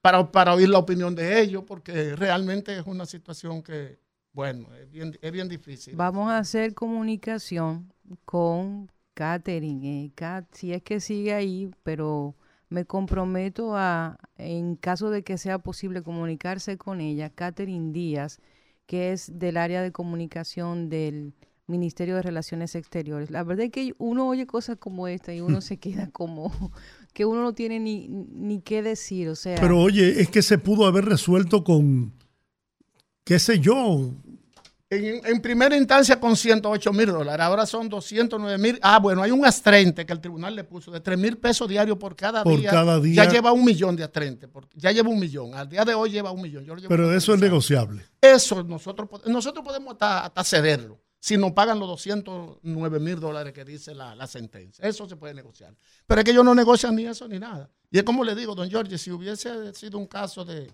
de cientos de millones de pesos a lo mejor. Se resuelve pronto. Porque este país es así. claro. Yo soy un, ciudadano que me he pasado la vida entera luchando por los derechos de este país. Yo soy un luchador social. Yo estoy desde los 14 años metido en los grupos sociales. Yo era de Marcha Verde, yo era de, Poder Ciudadano. Yo soy de todos los de, he sido de todos los grupos. En Herrera yo soy un luchador social. Y aunque soy abogado, a veces me quito la ropa de abogado y me meto en toda la protesta, en todas las luchas en defensa de los derechos de los ciudadanos y de la ciudadana, porque entiendo que alguien tiene que hacer algo en este es que eh, cuando uno ve cosas como esta, uno siente que es que esa es la única la única razón de vivir es luchar por la justicia en beneficio de los demás. Así es. Mire, yo no soy partidario de que los casos judiciales se se discutan en los medios de comunicación. Sí, pero hay momentos en que hay que hacerlo. no tiene alternativa, porque si ya tú has Cuando te cierran todas las puertas. Todas las puertas yo le he tocado, y todas las puertas, he hablado con amigos, y amigos han hablado. Y debo decirlo aquí, yo hablé con el senador Antonio Taveras para que me diera una manito con eso, y él hizo algún esfuerzo. ¿Y qué va? Ahí no sé qué es lo que pasa con esa situación. Y no es solamente ese caso. Ahí hay cientos de casos de gente que no le pagan que lo despiden y no le dan su dinero, porque si, está bien, eh, el Estado no está obligado a tener un funcionario, un empleado, si no le conviene. Pero páguele sus prestaciones laborales, déle sus derechos adquiridos, no lo ponga a pasar tanto trabajo. Ya ese señor fácilmente, si eso no se resuelve, hasta se muere y no consigue eso y tiene los hijos que, buscarlo y, salir hacia adelante. Entonces es una situación bien. Bueno, Ramón, lo único que podemos servir de vehículo y vamos a tratar de hablar con el Ministerio de Relaciones Exteriores, el ministro Roberto Álvarez, debe sensibilizarse en este caso y entender que mientras más tiempo pase, mayor va a ser el costo para el ministerio. Sí, porque ahí está la Porque al final de la jornada va a haber que pagar. hay un 30 de 3 mil pesos diarios, que yo le decía al consultor, al subconsultor, perdón, que la consultora nunca he podido hablar con ella eh, pero resuelvan eso porque eso se le va a poner más grande a ustedes. Cada día que pasa son 3 mil pesos, que no es mucho. Pero si ustedes duran dos años con eso, eso se va a meter a dos millones y pico de pesos. Entonces, en las 30 va a superar fácilmente lo que, lo que hay que pagarle. Entonces, resuelvan eso, pero no hay actitud, no hay actitud realmente de resolverlo. No hay actitud. Y es como le digo, la parte de institucionalidad. Si las instituciones encargadas de retener retuvieran esos fondos, ellos lo pagaran, porque el Ministerio de Hacienda lo que tiene que hacer es eso. Nosotros llevamos eso y lo depositamos y, ni siquiera no, han contestado ni nada eh, sobre ese caso. Y, una situación bien, bien incómoda, bien difícil. Mediante esa instancia, nosotros llevamos eso al, al Ministerio de Hacienda. Eso fue en el 2000, bueno, el año pasado, mediante el acto número 1398, el LAS 2022, el 24 de noviembre del año pasado, le notificamos con todos los documentos al Ministerio de Hacienda que retenga esos fondos porque la ley lo establece. Pero son instituciones del Estado y ninguna quieren asumir su responsabilidad porque no hay un, no hay un, Estado que realmente eh, garantice los derechos de los ciudadanos. Esa es la situación. Estamos frente a un Estado que no respeta. Y como digo, Milton Rey Guevara lo dijo, es el Estado el primer es violador de la sentencia. Hay más de ciento y tantas sentencias violadas por el Estado del Tribunal Constitucional que deben ejecutarla y no la ejecutan. Pero como se trata de centavos, si eso fuera algo que tuviera involucrado millones y millones, como el caso este en la que están involucrados Ángel Locuar y compañía por acciones, ahí lo hubiesen resuelto. Pues yo, si son 100 millones, lo ofrezco 30, 40, aunque yo no me gane nada. Y el cliente hubiese cobrado. Y ellos se cogen la mayor parte de eso. En este caso a mí nadie me ha pedido que le dé nada, claro, no tengo que ser honesto y serio, pero, pero es porque tampoco que no se atreven, porque serían muy sinvergüenzos. Serían muy sinvergüenzos si de dos le pidieran que le dieran un centavo. Bueno. No, yo, no obstante, yo creo que hay otra actitud en el gobierno. Sí. Creo que el, el, ejemplo que está sembrando el presidente Luis Abinader eh, también eh, le impide a mucha gente, no es que no tengan la intención, ¿no? pero saben que si meten la mano, si meten la mano tienen consecuencias. Tienen consecuencias. Hay régimen de consecuencias. Sí, sí. sí, no hay que reconocer eso. En el gobierno ha habido una actitud de adecentar la Esto ha cambiado un mundo ¿eh? con relación a eso. Hay que reconocer. Porque aquí este país fue saqueado. No, diferente. Literalmente saqueado. Claro, diferente a lo que pasaba con el gobierno pasado. Claro que sí, es así. Usted preguntaba ahorita que el porqué de la destitución. Bueno, ahí entraron los asuntos políticos. Este muchacho era de la línea de Leonel Fernández. Entonces, cuando entró la diatriba entre Leonel y Danilo, se lo llevaron a él. Quedó atrapado en ese juego de o la vida, porque Miguel Vargas era ah, no, porque panaful de Lionel. Ah, ese es un camaján, ese se mueve. Ganó ahora la. No, pero eso es una. Arrolladoramente. Y las encuestas, como dicen, lo que él tiene. Acabando. Cada, día eso está más chiquito. Miguel Vargas se va en primera vuelta. Yo no sé, en primera vuelta. Sí. Se va para su, para su casa. Ah, sí, sí, claro. Porque va a quedar, ahora sí es verdad que no, van a no va a haber juego para, para que lo pongan como partido grande, para que le den 40 millones de pesos mensuales de los cuartos de uno. Sí, señor. Dinero de, los impuestos que uno paga, que bastante paga uno. Ramón Fonder, muchas gracias. Gracias a ustedes, yo soy un fiel seguidor de, este, este, programa, lo sabemos. de esta cadena. No lo tiene que jurar. Le dije a Olga que tenemos que hacer un club de los oyentes y las oyentes para que sigamos defendiendo y sigamos apostando a que tribunas como esta se mantengan, porque este pueblo, a veces esto es un escape. Con esta olla de presión que tiene la gente. Esto es un sí, esta es la válvula de escape. Una válvula de escape que es importante. Antonio Espaillá realmente ha dado en el clavo con él. Es un visionario, Antonio. reconocimiento a don Antonio. La verdad es que sí, los medios de comunicación juegan esa función. Le permiten a mucha gente, sobre todo espacios interactivos como estos, drenar ciertos sentimientos que de mantenerse ahí tranquilitos pueden ser una bomba eh, de tiempo. Bueno, gracias a ustedes. Le voy a dejar con la joven una copia de las dos sentencias. Por favor. Para que cualquier cosa. No, vamos a hacer el intento. vamos a hacerlo. Gracias. El peor pleito es el que no se echa. Así es, así es. Bueno, ojalá podamos hacer contacto con Servio Tulio Castaño Guzmán para que nos eh, trate sobre el pronunciamiento que ha hecho Finjus con relación al llamado a huelga que está haciendo la Asociación Dominicana de Profesores, la ADP, atentando contra la educación de los niños, hijos de los, del pueblo, porque esa huelga no paraliza los colegios privados. No. No, no, esa huelga paraliza la escuela pública, donde van los hijos de los trabajadores, de los obreros, de la gente del pueblo. Entonces, es atentando contra la educación de esos jóvenes de esos niños, adolescentes. Es contra esa gente que se atenta. Y además violentando el acuerdo eh, por la educación, el pacto por la educación, además de eso. Así es, así es. La verdad es que incluso vi unas declaraciones también de Educa, que es esa parte de que trata el tema de la educación desde el sector empresarial que también se pronunció al respecto. Yo creo que estamos llegando a un punto donde la gente ha comenzado a cansarse de que se utilice ese tema para presionar a nivel político. Y yo creo que hace falta precisamente movilizarse en ese sentido. Yo creo que hay que hacerle entender que los gremios o asociaciones tienen también eh, deberes que no pueden simplemente ignorar o pasar. Que si existe un acuerdo, que si existe un pacto, que si existe un compromiso entre las partes para llevar a cabo ciertas acciones con un mínimo de, de, reglas, pues deben seguirse. Y en el caso, por ejemplo, de la ADP, que ha sido eh, eh, signataria de esos acuerdos sin que se le ponga una pistola en el pecho, sino por mutuo acuerdo, yo creo que lo mínimo que pueden hacer es honrar su palabra y dejar de utilizar la educación dominicana para presionar al gobierno de turno. Estamos haciendo intentos de comunicarnos con el señor Servio Tulio Castaños para hablar acerca de la opinión de eh, Finjus en relación a este tema de la educación. Si podemos hacer el contacto más adelante, pues estaremos hablando con el señor Servio Tulio Castaños Guzmán.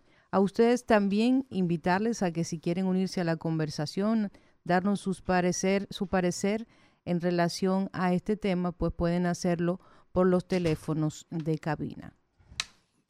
Bueno, si Ramón quiere opinar sobre ese tema de la ADP, Ramón le da todas las pelotas. Sí, eh, realmente cada vez que se hace una, una huelga, una paralización en el sector público, realmente lo que pierden son los de abajo, porque son los hijos de los trabajadores, de los obreros, de las amas de casa, de la clase media, los que están en, en las escuelas públicas. Los colegios privados están, la gente que es de clase media un poco y que se sacrifica para no tener sus hijos en esa, en esa deficiente educación. Y realmente uno eh, se pregunta, ¿de qué ha valido ese 4% que se le da a la educación del Producto Interno Bruto eh, y del presupuesto nacional, que asciende a más de, en este caso, más de 140 mil millones de pesos al año? Realmente es una situación que uno se pregunta, ¿para qué ha valido y para qué ha servido eso? Yo creo que la, la ADP tiene que buscar otro método de lucha, tiene que innovar y no puede estar paralizando la, docencia cada vez que tenga una, asamblea, cada vez que tenga una reunión, porque eso evidentemente va en detrimento de nuestra clase que va a las escuelas públicas. Y por eso es que estamos en los peores niveles de educación. En la, cada vez que se hace una, un balance, que se, se, mide el nivel de la educación en América Latina, salimos en los peores lugares. Y es porque realmente la educación cada día ha ido perdiendo.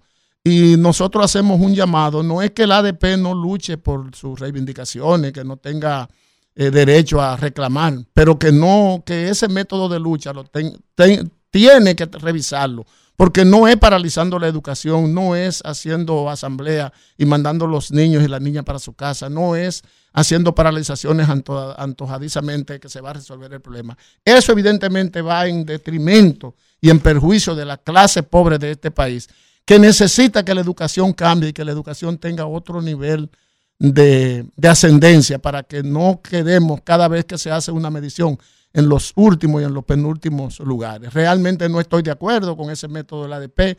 Pienso que debe de, debe de renovarse, debe de innovar. El, el anarcosindicalismo ya no es posible en estos tiempos. Así como los sindicatos amarillos no son eh, factibles ni son tampoco admitido. El, el anarcosindicalismo tampoco puede ser la, vía. Yo creo que ahí hay gente en, la ADP que apuestan a la, al fracaso de la educación de este país. Eso no puede ser posible, bajo ninguna circunstancia. Por eso yo creo también que es bueno insistir en que nosotros podamos llegar a ese punto de una mejor educación pública, porque con mucha frecuencia esta, esta, esta lucha de, vamos a decirlo así, de sectores en el área de educación, también tiene que ver mucho con la calidad. Usted mencionaba el hecho de que mucha gente tiene que verse obligada a esforzarse un poquito más a nivel económico para poder colocar a sus hijos en colegios. Y yo siempre digo aquí en el rumbo de la tarde que el día que yo vea que un senador o un diputado tenga a sus hijos en, en una escuela pública el día que yo vea que un senador, un funcionario, un ministro tenga su, atienda a su familia en un hospital público, el día que yo vea que ellos le den ese voto de confianza, ese día yo sabré que ellos estaban haciendo su trabajo y que realmente crearon las condiciones necesarias para que tanto el sistema educativo como el sistema sanitario esté a la altura de lo que necesita la ciudadanía. Y no es así. Muchos dominicanos tienen que sacrificarse, tienen que eh, tomar más trabajos, hacer más horas de trabajo para poder tener acceso a una educación medianamente superior a la educación pública, que tampoco es la mejor, porque cuando uno revisa también ese tema de los rankings a nivel internacional, no aparecen ni las universidades privadas ni las universidades públicas, no aparecen colegios ni tampoco aparecen escuelas públicas. Entonces, yo creo que el sistema educativo que ha salido en defensa de la República Dominicana y en eso creo que debe haber un reconocimiento a nivel público, es la educación que hace eh, la Iglesia Católica.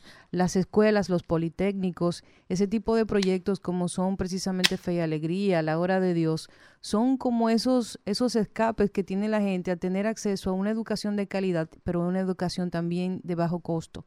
Entonces, integral además, una educación que compromete no solo el tema académico, sino que también eh, se vincula con el estudiante a través de valores cristianos, cívicos y morales. Entonces, yo creo que debemos también empujar en ese sentido. Nosotros tenemos tantas faltas en el sistema educativo, tenemos tantas desventajas, tenemos tanto dinero que no sirve para nada y estamos todavía al nivel de tener la conversación sobre este tipo de, enfrentamientos. Nuestra discusión es tan básica que estamos perdiendo un tiempo valioso para abordar los temas que realmente que sí importan dentro de esa discusión. Así es, así es. El 4% tiene alrededor de 12 años que se implementó. Y cuando se pasa balance de la cantidad de dinero que se, ha erogado por, ese, por esa ley, que una, fue una lucha realmente importante que se logró en el país, uno se pregunta, pero ¿para qué se hizo esa lucha? Si lo que hicieron fue que, muy merecido, sembraron el país de muchísimas eh, construcciones que no eran necesarias y descuidaron la parte importante que era lo que tiene que ver con la currícula de la escuela, la preparación de los maestros y las maestras.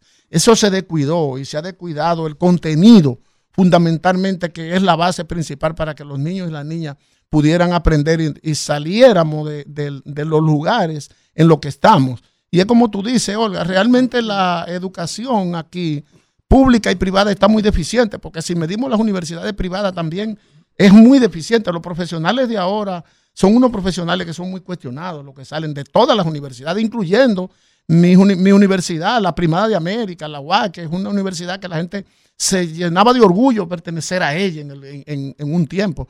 Pero ya no, ya eso no es ningún orgullo, salir de la UAC. Salir de la UAC es como salir de cualquier universidad, porque ahí también se ha perdido la calidad se ha perdido lo que tiene que ver con el contenido de crear profesionales que vayan acorde con lo que la sociedad necesita y que se identifiquen con los problemas de la, y que piensen y que, piensen. yo, creo que una de razonen. que razonen, una de las deficiencias más grandes que yo he podido percibir y no es que yo sea una autoridad sobre la materia simplemente haciendo un ejercicio de lógica y sentido común cuando uno revisa el, el, el nivel que manejan muchos, incluso del área de comunicación. Son muchas veces temas muy básicos y por eso yo creo que siempre la atención se concentra en temas que son política y que son un número limitado de temas que, que manejan la mayoría de los medios de comunicación porque creo que es lo que levanta más pasiones, pero cuando tienen que analizar aspectos distintos de la conformación, de, de cómo se establecen los valores de la sociedad en relación a temas como la economía, como el desarrollo humano, como la salud mental, cosas que están fuera del tema político, inmediatamente el discurso baja a niveles eh, drásticos y ridículos. Entonces yo creo que la deficiencia mayor que tenemos en el sistema educativo, de, educación superior más bien, es también enseñarle a la gente a pensar, a analizar la realidad, a sacar conocimiento por sí mismos, no a simplemente ser voceros de lo que otro dice o de lo que incluso leen, porque yo creo que hay, hay un sesgo también de entender que si dices públicamente que lees mucho, es porque la gente inmediatamente te va a aceptar como que eres un intelectual. Entonces yo veo, por ejemplo, el nivel de discusión que tenemos en República Dominicana como una muestra las redes sociales y ahí es donde se percibe cuáles son las falencias más evidentes del sistema educativo, tanto del sistema educativo básico y medio como del, del, eh, del sistema de educación superior. Entonces, yo creo que tenemos muchos años de retraso en el tema. Insisto, insisto, debe existir una persona en la asociación de profesores no que tenga que ver con el tema partidario. Yo sé que eso sería prácticamente imposible porque todos conocemos que cada partido tiene su cucharita dentro de todos los gremios y asociaciones importantes del país, pero yo creo que debe existir un líder específicamente en esa asociación que esté por encima del tema partidario y del tema político, que tenga conciencia sobre el elemento de, de su no de, no de su valor histórico, no, sino del momento histórico en el que se encuentra y del, del compromiso que tienen con, con la juventud y la niñez dominicana. Es que es un compromiso sagrado. Tienen que jugar su rol. La historia luego pasa factura. Y en este momento, en, como bien establece Ramón, ya tenemos muchos años con la aplicación del 4% y no hemos logrado mucho al respecto. Bueno, pero es que ese 4% fue utilizado para qué? Para pagar nómina y para hacer aulas. Sí. Pero no para, para elevar incluso el nivel contratar de la, educación. la construcción de aulas donde ni siquiera había un solar. Así Hasta es. ahí se llegó. Así Pero bueno, mira, tenemos que hacer la pausa. Antes de ir a la pausa, la comisión de la Cámara de Diputados que investiga los conflictos que ha tenido la Cámara de Cuentas decidió invitar al pleno de ese órgano para realizarle entrevistas a cada miembro. El presidente de la comisión, el diputado Rogelio Alfonso Genao, dijo que los miembros aprobaron invitar al Pleno de la Cámara de Cuentas para seguir con el proceso de la investigación.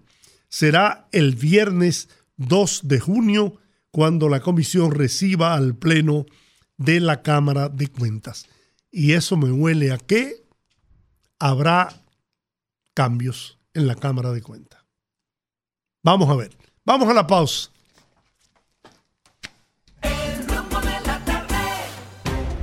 Conectando con la gente, que el pueblo hable en el rumbo de la tarde.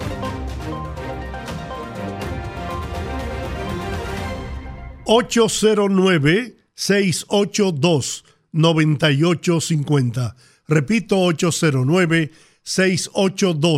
809-682-9850. Las internacionales sin cargos en el 1-833-380-0062. Buenas, rumbo de la tarde. Ay, buenas tardes. ¿Cuánto tiempo que no me comunicaba con ustedes? Ya me De verdad que le habíamos extrañado. Lo que pasa es que siempre cuando yo el programa estaba o en la calle, en un tapón, en eso de usar el celular, pues, que, porque está medio difícil. ¿usted ve? Sí.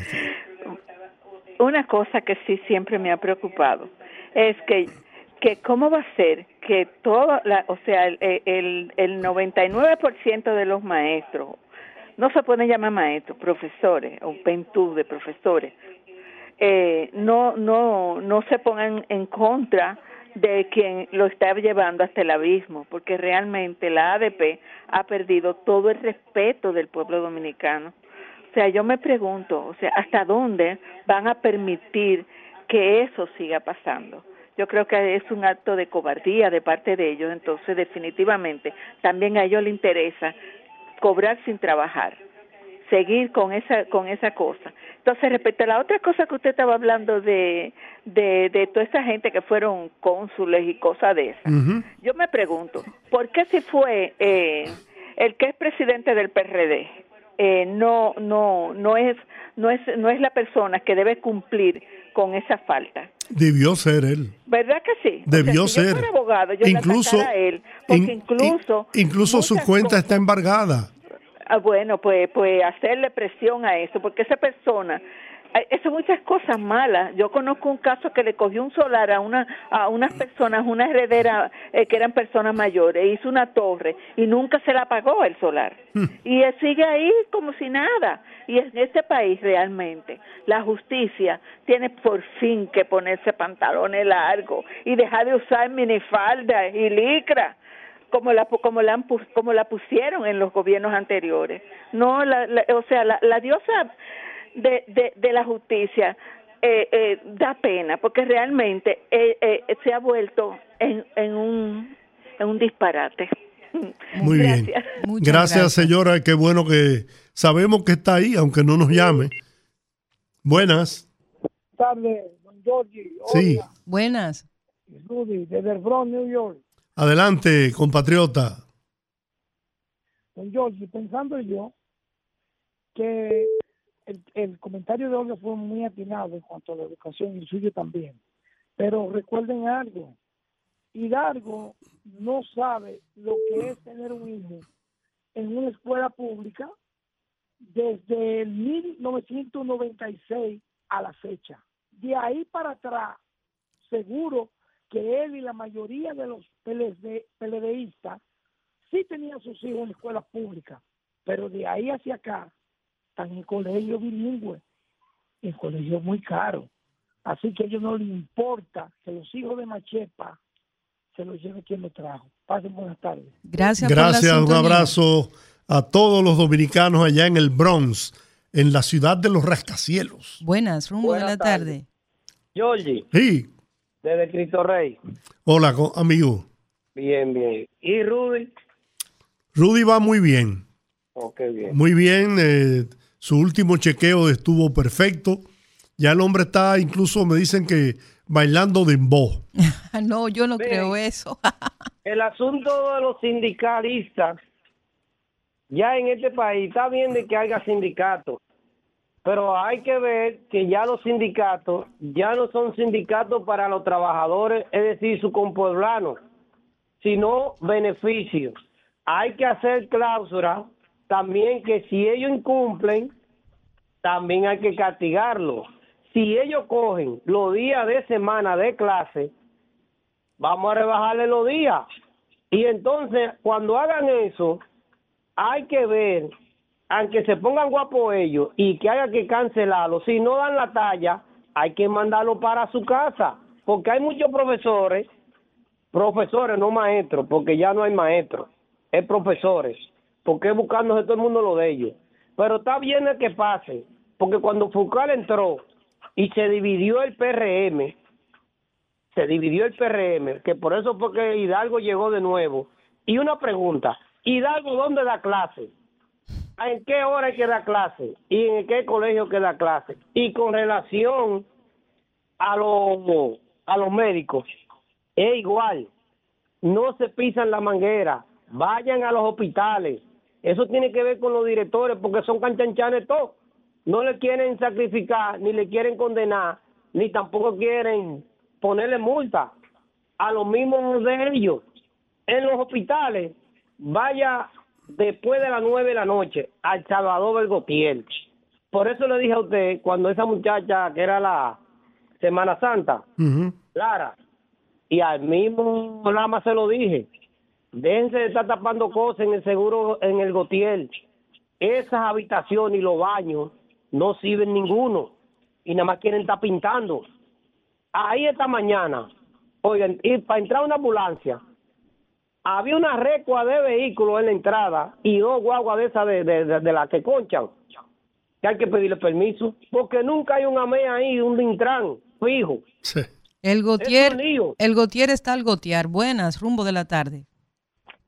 Sí, buenas tardes. Adelante. Mira, sobre el caso, sobre el caso de la ADP, eh, el caso de esa niña que murió por culpa del, del profesor que supuestamente la violó, lo que sea, Sí. ningún representante de la ADP salió a pronunciarse en contra de ese profesor o a castigarlo, a dar la cara al pueblo.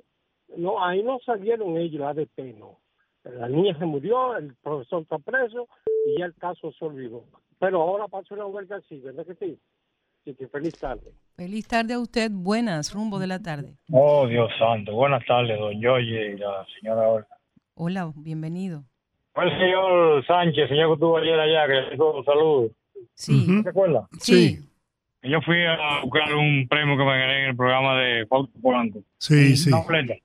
Don Yoye, el pueblo dominicano ya quiere oír la voz, aunque sea de Yoye Rodríguez. De Rudy González. canción, pidiendo canción, Santo, fin de semana, el, el viernes. Muy bien. Lo extrañamos. Ya nosotros lo queremos oír, lo que sea, el viernes pidiendo su canción. A Rudy. Sí. A Rudy González. Don Yoyi. Dígame. Yo tengo, yo duré 43 años en una empresa. Tengo 6 años que me cancelaron. Tengo casi cu- más de 4 años reclamando una pensión de seguro social de 8 mil pesos. Y no hay forma que me den esos chelitos. Y la mayoría de la gente de, de esos pensionados se mueren esperando la pensión y no se lo dan. 8 mil pesos, don Yoyi. ¿Usted cree que es justo eso? Coño, qué, qué, qué, de, qué de vergüenza tenemos nosotros. Yo, yo veo gente cobrando 800, 700, 500, que no han trabajado 43 años como yo trabajé, con una pensión muy Esa es una, millonaria. esa es una gran injusticia. Una gran injusticia. 8 mil pesos que no me dan para comprar a mí la medicina nada más. Yo tengo 69 años. Eso no es justo. Sin seguro médico gobierno- para su casa, después de una vida entera trabajando, sin seguro médico y con 8 mil pesos de pensión. pa- eso tenía- la, la compañía donde yo trabajaba me dejó seguro, me, me dejó dos seguros médicos. Gloria y a hace Dios. una semana que me quitó uno. El, el, el, con- el- el constructivo me lo quitó. Ellos me lo pagaban. ¿Entiendes? Pero yo, no es justo que uno tenga casi cuatro años dando viaje a la vida, a la vida, a la vida. Y yo estoy cansado ya de dar viajes. Pero la mayoría se mueren esperando, don Giorgi. Y no, y no, y no llegan a tener la pensión. Bueno, pasen buenas tardes y, Bien. y salud para don, don Rudy González. Lo que pasa es que Rudy está tan confortable en su hogar. Doña Ingrid lo tiene tan añoñadito, ¿eh? Disfrutando de su perrito. disfrutando de su perrito y de la vida tranquila, en paz. Entonces él se tiene que tomar su tiempo para poderse reinsertar Y volver a la triste realidad. y volver a, la- a esta triste realidad. Buenas, buenas tardes. ¿Cómo está este gran equipo? Muy bien. Mucho, mucho salud para Rudy González, para Georgie y la bella dama que lo Gracias. Ay, riéguelo, gracias. Eh, yo tengo algo que reclamar con relación a lo que Georgie Rodríguez estaba hablando con la ADP. Aquí hay dos ignorantes que están dirigiendo dos gremios, que es el de Colegio Médico Dominicano, indolente, igualmente que el de la ADP.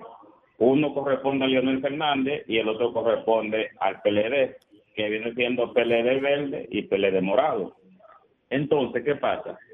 ¿Qué función está haciendo el defensor del pueblo con esa gente? Él no tiene calidad para llamarlo a ellos y llamarlo a, diálogo, porque eso va- entra a lo que son los derechos del ciudadano.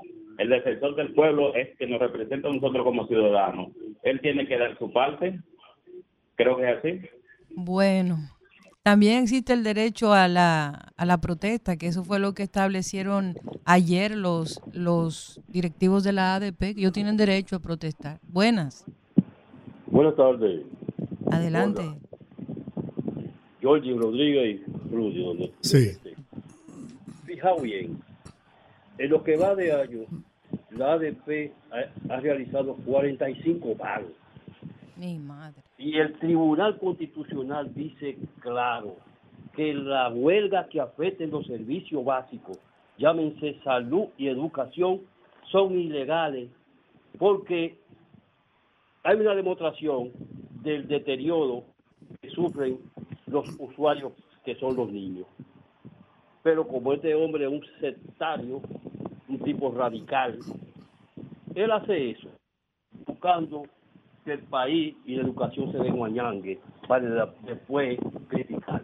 Por otra parte, ustedes han observado que últimamente hay un irrespeto contra el presidente de la República. Es Absoluto, es así. Primero fue un bandido que yo le dije que ese era un vicioso y después quiso pedir excusa.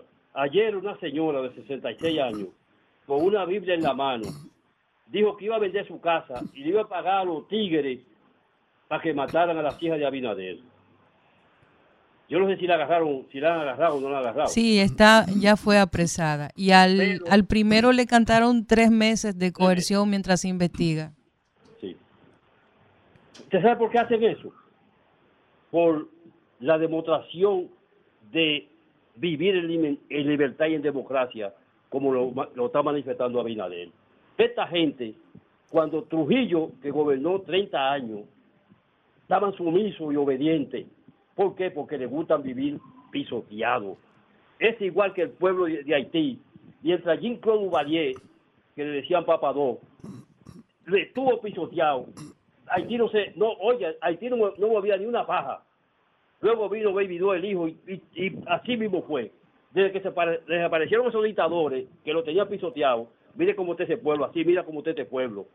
Este pueblo no se merece un gobernante como Abinader, que quiere enderezar este país, pero los bandidos y los perversos que se trataron de robar, que quieren seguir, mantienen su posición como la que está en la actual. Muchas gracias. Muchas gracias. Línea Internacional, buenas.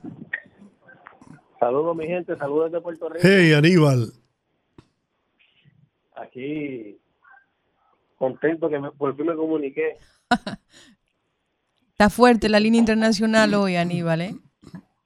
Sí, mira, yo, yo, yo intenté llamar ayer, no me, no, no pude, pero yo siento como que un desdén, como una molestia tan, tan incoada por, por las malas actuaciones de, personas. A mí, a mí eso de Baja Boniquito, yo lo único que le puedo recomendar a toda, a, a toda la gente de Baja Boniquito, miren,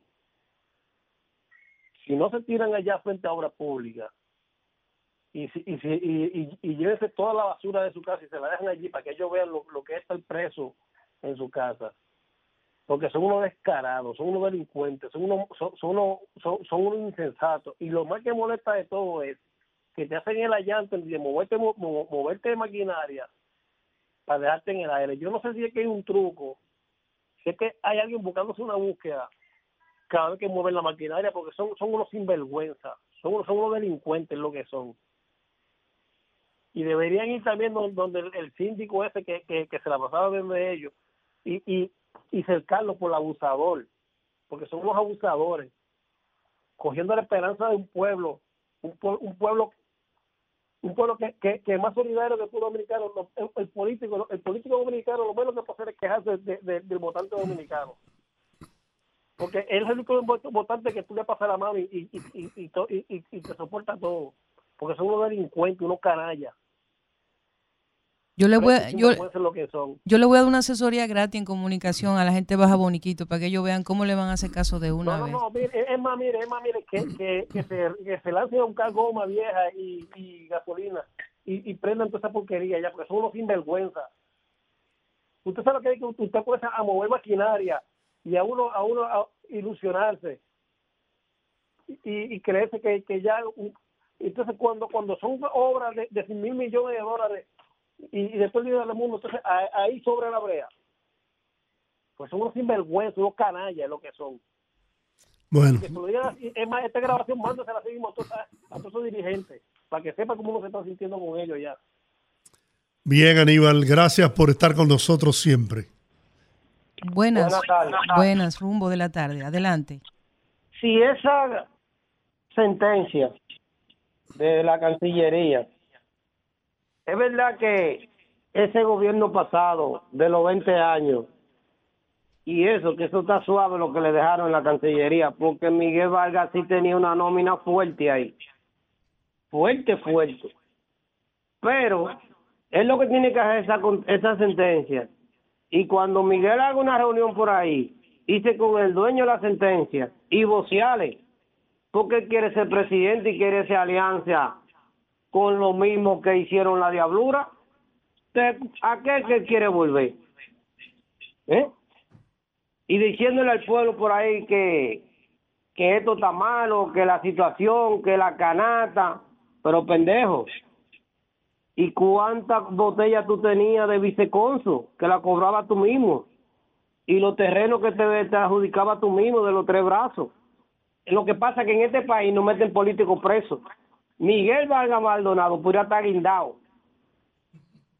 Buenas, rumbo de la tarde. Buenas tardes, don Jorge. Sí. Habla Teodoro. Hola, ¿cómo estamos? Bien, Teodoro, qué bueno oírle.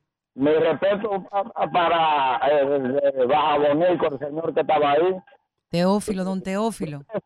Yo le exhorto a, a Pecalobojo y a Baja Bonico que inviten a Luis Abinader allá, porque yo veo que cuando invitan a Luis Abinader aquí, que viene a inaugurar algo, eh, arreglan por donde lo van a pasear. A ver si la, esas autoridades eh, sin vergüenza de, de, de Puerto Plata van a ir a arreglar los dos o tres kilómetros. Si invitan a, a Luis Abinader, a si Luis Abinader vaya a Pecado Bobo y a Baja Boniquito, para que eh, voy que días antes eh, eh, arreglan la carretera si Luis vaya. Hay que invitar a Luis que vaya allá. Y, y verá cómo se, se resuelve el problema. ¿Usted cree que usted cree que si el presidente va se la arreglan? Ah, pero dos días antes están, están entarbiando y cosas para, para, para allanzar al Luis Abinader. Eh, Eso sinvergüenza, el síndico de, de Puerto Plata y en Evo Unidad también, que pudiera eh, eh, y- y ella misma ya con- con- y arreglar ese, eh, ese camino a, a, a esas comunidades que lo necesitan. Muy bien. Gracias, don Teófilo. Buenas, rumbo de la tarde. Hola. Hola, Jacqueline, ya te, te extrañábamos. Estaba aquí en estos días. Cuente, Jacqueline. Miren, un abrazo a don Teófilo y un saludo a Teodoro y a Teodoro, Teodoro. Miren, señores, a don Teófilo eh, que no se preocupe, que nosotros vamos a seguir con lo de Baja Boniquito y Pecado Bobo, donde quiera que nos den un chance, porque eso es lo único que nos queda. Lo que da pena y parte el alma es que gente tenga que morir en ese pueblito, porque no pueden salir a un hospital a tiempo, y que los que quedan vivos ahí, los productos que se fajan a sembrar, doblando el lomo en un, en un campo, se le pierden, señores, que no tengan la forma de sacar el beneficio de su trabajo. Por otra parte, señores, da vergüenza que la gente del ADP convoquen una asamblea para ellos informar que van a hacer una huelga en los próximos días. Eso es increíble. No, no es más fácil mandarle a cada profesor una comunicación y que sigan dando clases. Pero la, la falta de vergüenza en este país llega hasta ahí. No hay problema. Bye bye. Bye, Jacqueline. Buenas, rumbo de la tarde. Buena, Antonio Romero en Sánchez Luperón. Antonio, Eh, ¿Cómo estás, oye? Saludos para todos allá. Gracias. Gracias. Realmente, para solidarizarme con el problema de, de Don Teófilo, Pecado Boy, Bajo Boniquito, que es un tema que siempre hemos tenido, y yo espero que, que el ministro de Obras Públicas también se recuerde de la carretera de Darío Romero Santo allá en Sanoví, donde yo soy, que también estamos esperando. No sé si han terminado o comenzaron, por bien. Lo importante es que entienda que eso es algo que, como dijo Jacqueline, que tenemos que darle seguimiento, porque eso viene de mucho, y a Teófilo hay que hacerle esa carretera, porque siempre ha sido un abanderado de eso. Y yo estoy aquí, por ejemplo, en el caso mío, aquí en el Sancho Luperón, el antirrábico donde estaba yo, y con, esto está en la Duarte con 17, ahí se va a tener que volver a recuperar, porque eso lo cogieron en el gobierno pasado, no sé qué fue lo que pasó, pero lo, queremos que el presidente también restablezca ahí lo que había anteriormente ahí. Y ese es el mensaje. Así que nada, gracias y buenas tardes. Mira, me, me escribe un periodista amigo y me dice, hace una corrección, que eh, Miguel Vargas no fue canciller en el 2008, sino en el periodo 2016-2020. Valga la aclaración. Valga la aclaración. Buenas, última llamada, Buenas. rumbo de la tarde. Última llamada, Olga y don Jorge, ¿cómo está usted? Muy bien. Don Jorge, ¿cómo sigue Rudy? Muy bien, Rudy está bien, además está cuidado. eh, El que me desvela a mí de noche, que yo le dije que él tiene la culpa. Sí. Don Jorge, yo tengo una relación vieja de hace muchos años con un licho macho, mato. Y yo no le he di- he dicho nada de ustedes, pero yo hace como un mes y medio que lo llamé a él para ese caso. Se lo expuse, le supliqué, le me dijo que eso lo iba a atender, pero yo no sé, el dicho se ha puesto como sinvergüenza. Yo tengo más de 20 años tratándolo. Y tengo su teléfono y todo, y hablo con él, pero eh, ya eh, es que, como, qué sé yo, cuando llegan ahí, como que se ponen un, eh, un jabón que les rebala todo. Bueno, la verdad es que hay que tener, bueno, Yo lo hice y le dije, mire, usted va a enfermar a un señor, eh, le dije, eh, eh, ¿qué pecado bobo allá? Yo le dije a Don George, a Rudy, a Olga, Almanza. Esa gente ya, ya está cansado de y eso, ha metido todo el mundo, la gobernadora, la senadora. Me dijo, no, no, no, eso no vamos a poner atención, pero que va, no han hecho nada. así es. Bueno, eh, el Partido Reformista Social Cristiano, ya para despedirnos, eh, está, se mostró a favor de la nueva resolución de la Junta Central Electoral. Eh, el PRCC sigue así al Partido de la Liberación Dominicana, que también dio su visto bueno a la resolución 14-2023 emitida esta tarde por la Junta Central Electoral, mientras la Fuerza del Pueblo, quien también se oponía a la antigua resolución, informó que dentro de las próximas horas fijará una posición sobre la decisión de la Junta Central Electoral. Con esto nos despedimos. Hasta mañana. Dios le bendiga. Rumba 98.5, una emisora RCC Media.